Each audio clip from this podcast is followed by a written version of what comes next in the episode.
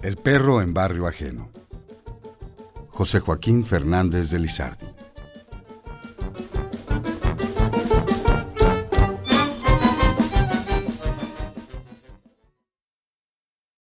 Con el rabo entre las piernas caminaba un pobre perro, sin tener otro delito que andar por un barrio ajeno.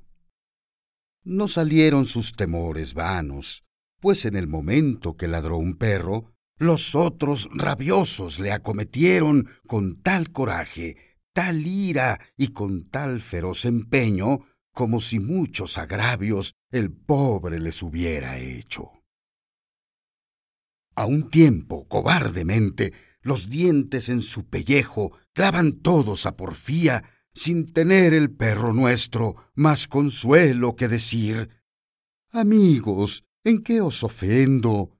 ¿Qué delito he cometido, ni qué daño puedo haceros?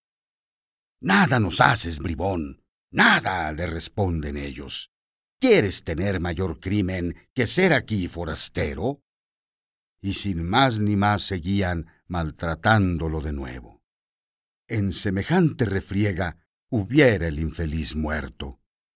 A no pasar por allí, un valiente perro viejo, cuyo diente acicalado les impuso algún respeto, y tanto que abandonaron sus sanguinarios intentos, dejando libre al pobrete, quien apenas se halló suelto, cuando sin decir agur huyó cual mago ligero.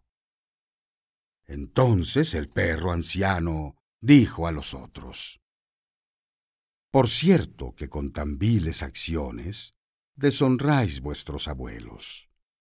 De hospitalidad vosotros nada sabéis, bien lo veo.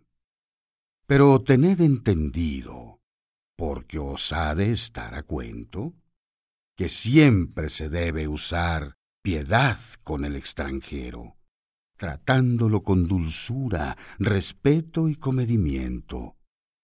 Pues no es un crimen no nacer todos en un mismo suelo.